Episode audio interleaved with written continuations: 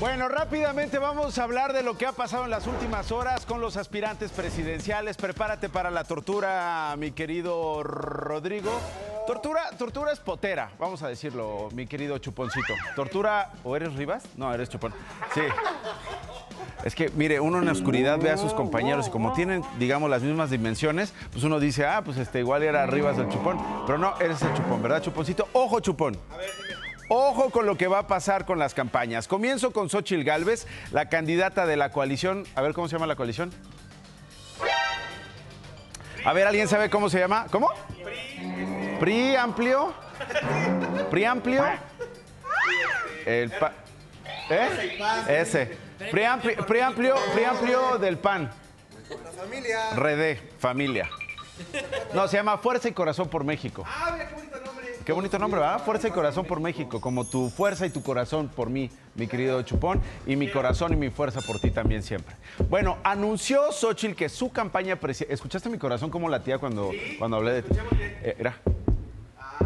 Es por México, fuerza y corazón por México. Bueno, en su campaña presidencial eh, eh, vamos a ver, según Xochitl Gálvez, eh, diferencias, vamos a ver contrastes respecto a los otros candidatos. De entrada ha anunciado que va a arrancar la campaña el próximo primero de marzo. O sea, si tú creías que todavía no arrancaban, hermano, ya arrancaron. O sea, no, ¿desde cuándo, ¿desde cuándo llevan de verdad haciendo campaña y ahora dicen que el primero de marzo van a arrancar? Por favor, cínicos.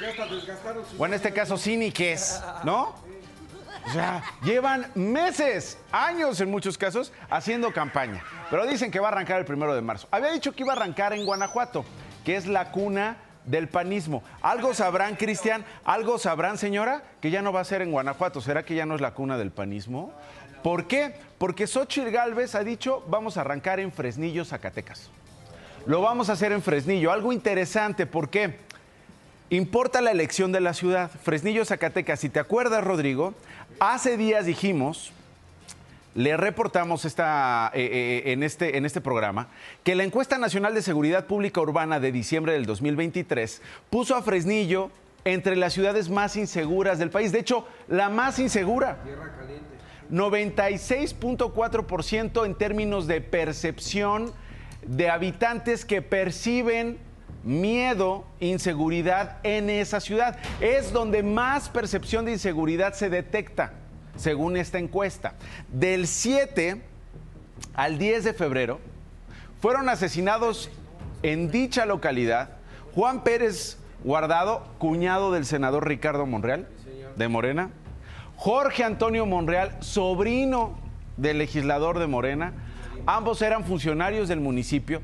Fresnillo había sido gobernado durante cinco años por Saúl Monreal, otro integrante de la familia Monreal, que en octubre pasado pidió licencia para buscar un escaño en la Cámara Alta, en el Senado. O sea, una ciudad con altos índices de inseguridad. Ahí en esa ciudad hermosa, pero donde es peligroso estar, la ingeniera Galvez va a comenzar su campaña.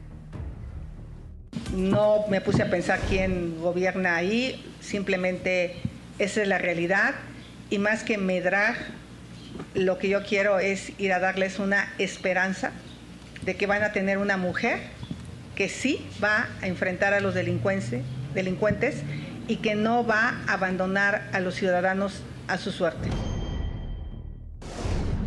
Ahí está Xochitl Gálvez. Bueno,